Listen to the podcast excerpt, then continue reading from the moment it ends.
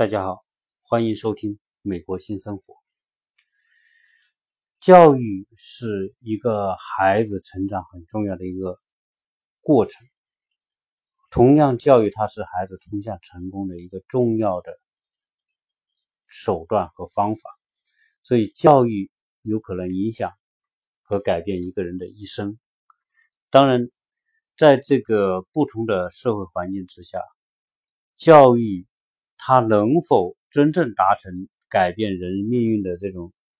效果呢？这个是不尽相同的。我在国内的时候呢，啊，就因为办企业的原因，我们每年要招人，在招人的过程当中，我们就就会去思考一些问题。呃，在国内的环境之下。我原来讲过，在国内呢，对于年轻儿、年轻人来说，呃，中国国内的这个机会是要远远多于美国的，因为美国社会它是相对固化，所谓固化，它的阶层固化是比较明显的。而在中国，呃，由于很多东西都在巨变当中，在变的过程当中会产生出许多许多的机会。我们说说美国哈，对于教育冲向成功这个过程，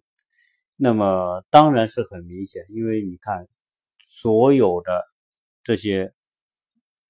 家庭，中产阶级或者是富裕阶层的家庭，都要让自己的孩子在美国，那么接受好的教育。这个好的教育，它是一个体系。那么我们看看美国这个体系啊。从很多的有名的各地都有很多有名的这种学校啊，公立学校有很多名校，那么私立学校也有很多名校，而私立学校呢，它从幼儿园、小学、初中、高中，它就是一条龙的。那些特别有名的这些私立学校，呃，你中途是很难插插班插进去的，你基本上来说你就。呃，你要去，可能小孩一出生就要开始去那些学校登记，要不然的话，你都没有机会。因为这些私立学校呢，它的名额都是有限的。那为什么这些家长？因为私立学校、公立学校是免费的，私立学校则是很贵的啊。美国的这个家长对小孩的投资，实际上是不会比中国。中国的这个家长少的，特别是那些啊进私立学校的这个家庭，那为什么这些家长要小孩一出生就去排队？因为这里面就会讲到这个美国的这个阶层固化。那么这个阶层固化就包括说，成功的阶层，他们知道走什么样的通道。小孩子更能接近成功。当然，这里面一个最重要的就是进入优质的教育体系，进入优质的学校，是他们通向成功的一个呃必不可少的一个环节。当然，公立学校，我们说在美国很多的这个名校公立学校，也就是排名啊，美国的学校都有排名，公开的排名。我们在国内，中国国内好像很少这种排名，因为中国这个学校的体系啊，这个排名体系没有全国性的排名体系。但是在美国是有这种网站，这个网站呢，它有一个叫 Inch，A 呃 E N I C H，那么这么一个一个网站呢，它就。它就有对全美国的小学、初初中、高中、大学都有排名。那么它排名呢？它是根据它的整个评估体系的。这评估体系里面有有有很多项。那么其中就是 SAT 的考试成绩，ACT 的考试成绩，那么 GPA 的成绩。以及这个学校它开多少 AP 课程？AP 课程就是大学预科的课程。那么这些，同时呢还有师资的情况，所有这些都是量化的这个数字综合在一起来排出这个学校在全在本州、在本县以及在全美国它的排名啊，非常的清楚。那那些排名很靠前的学校，那都是各个家长那么非常向往的啊，希望把自己小孩送到那个学校去。当然，私立学校也有排名，那些私立学校排名呢也是一样。那些特别有钱的家庭啊，富裕家庭，他们能够付得起这种私立学校学费的，那么他们都要把小孩送到那些学校去。那这就说，学校成为他们通向未来成功的一个很重要的前提。那为什么呢？这里面就讲，首先是人以类聚，物以群分，在美国同样是这样，所以讲到美国的学区啊，和中国是有很多方面是非常相似的。那么美国这些优质的这个公立学校，它的房子周围的房子就很贵，租金也很贵。那特别是全美国排一百名以前的这种，呃，高中那附近的房子。不管租金还是房价都贵啊，当然就相对一个地区来说啊，同在同一个地区里面，那么学区好的这个房子肯定是高的。那么这个前提就是说，由于在美国社会呢，呃，这个阶层啊，他对这个小孩子的教育观念、期望值都不同。那那天。King 在我前几天的节目里面，King 讲到说，以他他曾经住在这个美国的这个寄宿家庭，就是跟美国人家庭生活在一起，那么他也接触到这种现象，觉得在美国的家庭当中呢，就是说美国人他的这个不同阶层对儿女的期望值是有很大的不同。如果是精英阶层，所谓精英阶层，比如说做金融的。当律师的、当医生的，啊，或者是那些地位很高的从政的啊，这些人对儿女的重教育的重视是非常的高。那么这样一来呢，他们是愿意投资很多的钱，让小孩接受好的教育啊，不管是公立学校还是说私立学校啊，他们都愿意送他们去这些学校。为什么呢？因为这些学校首先说。师资不同，那么同学的层次不同，他们从小小孩子们从小所确确定的这种同学关系，这种社会关系的含金量不同，所以他们愿意把自己小孩放到那些优质的学校里面去。那你有可能说啊，初中、高中这些同学关系。那那么从小他的这个圈子里面，这些人都是优秀的人啊，这个优秀的人跟优秀的人在一起，这个在哪里都是一样，在全世界任何地方，我相信只要作为人都是一样的。好，那么我们看到，在美国有很多普通的家庭，我们说中低家庭，特别是这种我们收入低的、受教育父母受教育本身就不高的这种家庭，那么他就无所谓。有时候他就不会，首先他们本身收入就受限，他不可能去那些名牌的私立学校，他也不可能去那些公立学校特别优秀的公立学校去，因为什么呢？因为你首先家庭你要能承担起在那个学区的购房或者租房的这个费用，在那些区域，他的生活成本就会比其他的区域要高。那么这样一来，很多的这种普通的家庭的孩子，他就没有条件进入那些学校，而这些父母呢，由于他的经济能力所限，他也没有办法送孩子去，他们就只能选择一些我们在美国有很多四分、五分、六分这种那种学校去读。那么四分、五分、六分这种学校，那么他们聚在一起的这种孩子都是什么？可能都是跟他们一样的父母。首先，他们受教育背景。可能就一般般，没有受过什么很好的教育，可能就是一些普通的这个比较卖苦力的这些这些普通的这个工作啊，他们很多，比如说这边的这些我们说呃老莫，对吧？这些非这个非非洲裔的这些这些家庭，那么他们有很多就是处于那种阶层的，那么他们不太可能有这个能力去承担小孩进更好的学区啊，你更好的学区。我们说的各种综合费用、房产税、物业管理费等等，都是他们所没法承担的。这样一来，从从经济能力上就实际上就把人群做了一个很清晰的划分、区区隔。好，那么我们说，在私立学校里面，那些特别好的私立学校，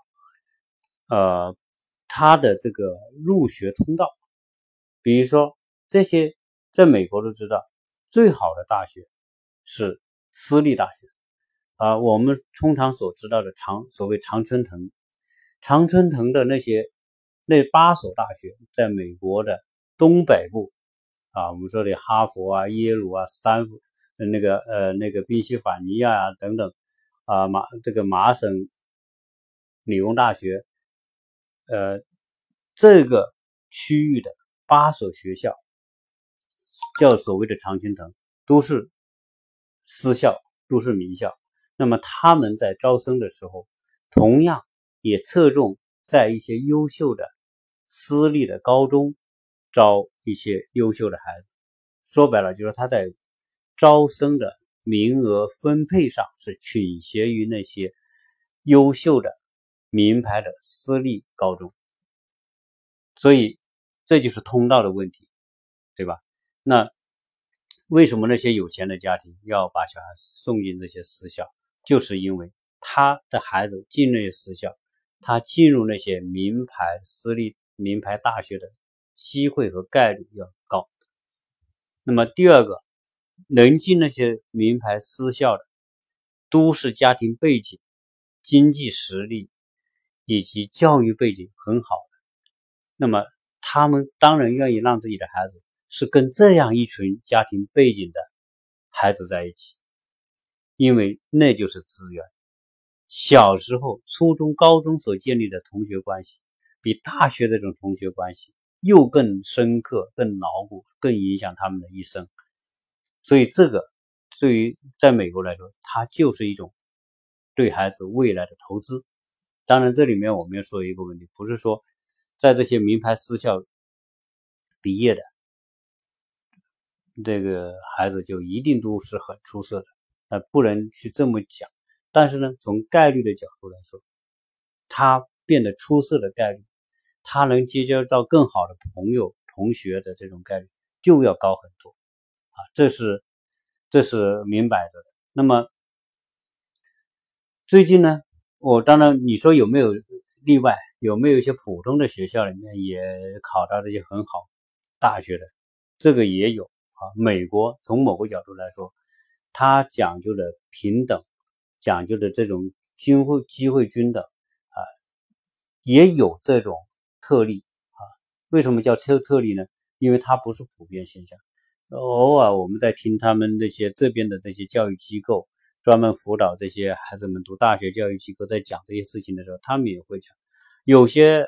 在那些三分、四分、五分的这种学校里面。偶尔也冒出几个能够考上那些名牌大学的这种这种孩子啊，但是这个都是凤毛麟角，有的这种有的可能十几二十年不出一个啊，所以它不具备这种普遍概念。而在那些名牌私校里面，名牌的私立高中里面，可能百分之二十甚至更高都都可以入到那些名牌的这个私立大学，或者进入名牌的公立大学啊，这个这个比例和概率。决定了这些家长们愿意投资在啊这个孩子的这种呃人生的通道，所以在美国来说，这种相对固化的社会阶层以及他们的观念、他们的思想意识里面，从某个角度来说，给他们的下一代是设定了某一种通道，而这种通道。啊，应该说比中国更加明显，更加固化啊。就是说，你你我们讲的这收入低的家庭，他没有办法，他只能进收入这些这些排名很后的这些学校啊，学区不好的学校啊，这就是美国啊目前来说所具备的这种现象。所以在这里面呢，华人是什么情况呢？相对而言，这个华人对孩子的教育的重视，以及对孩子教育的投资，呃，在美国社会里面应该是属于数一数二的。在美国啊，呃，我们遇到一个强劲的竞争对手，就是印度家庭。我们原来对印度家庭的了解是很有限的，对于大部分华华人来说，这个对印度的印象可能也是啊，局限在。电影上对印度的一些了解，新闻上对印度的那些了解，比如说印度特别脏啊，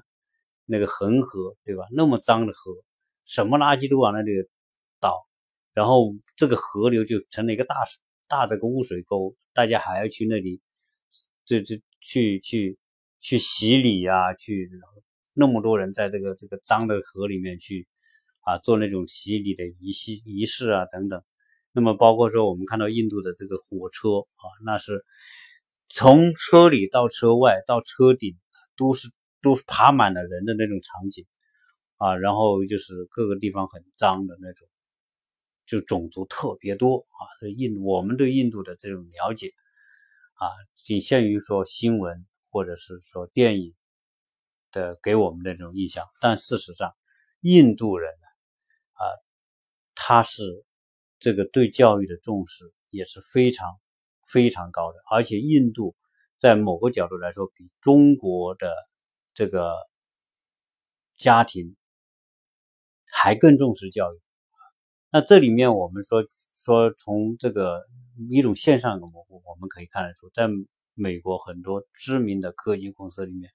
有大量的印度印度人，而且有很多印度人士担任这些。大型高科技公司的这个 CEO，而华人达不到这个高度。这里面说明几个问题：第一个就是印度人在美国的印度人对教育的程度，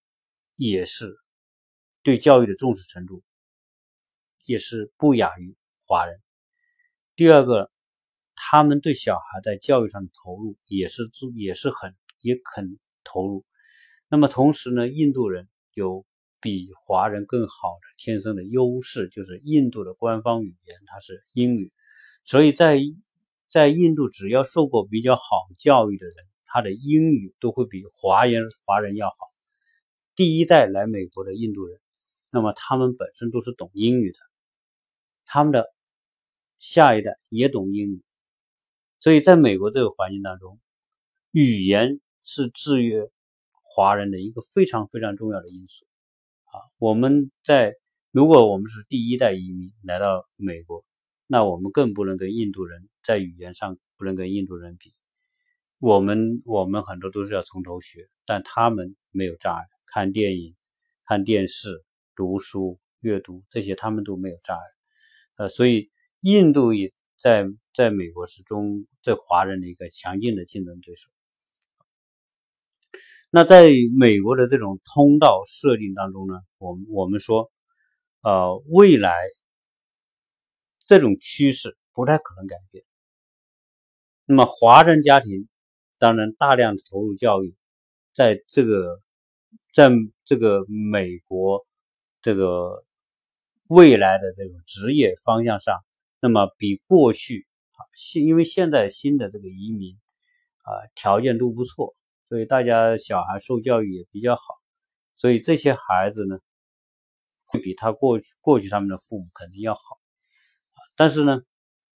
我们也看到这个华人在美国有他的这种很多的这种劣势啊。最近呢，就看到一些新闻，有很多大学取消 SAT 的这种成绩要求，那么 SAT、SAT 成绩都不要求。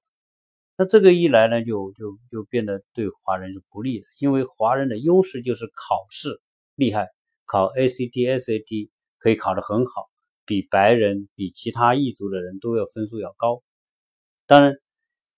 现在取消这个，那你华人的优势在哪里呢？那么美国像很多大学的那些教授就讲，实际上在美国，包括哈佛大学，包括那些耶鲁大学，他最近这几年录取华裔的这个学生比例都在下降。下降的原因，那么很当然很华裔说啊，这个美国大学是不是有种族歧视啊？歧视我们这些少数族裔的？那这些大学教授说不是，我们不是歧视，因为因为你们的这个理念跟我们是不同的，你们过于强调这个成绩，过于在成绩上去去啊去去努力，但是呢，你们这个孩子的发展是不平衡的，他说。你你们很多时候注重个人，注重小圈子，呃，同时很少跟外族裔的人那么去交往，也不注重孩子的这种社会责任的培养，不注重孩子的领导力的培养，大家只关心自己的那种小利益。那么这种人，在美国来说，自然说我们这些名校。我们不，我们愿意招的是那种有格局的、有领导能力、有社会责任的那种孩子。他说：“他说这是很公平的，因为你你们不关注社会，我为什么要招你？啊，所以现在这种趋势来说啊，种种因素啊，所以华人的很多观念呢，在这个过方面也是要去改变。当然，这个华人所从事的这个职业在这边。”呃，应该说也会呈现出我们这个族裔的特点。那比如说我们这个族裔的人，呃，在在当然在硅谷是有很多华人，但是呢，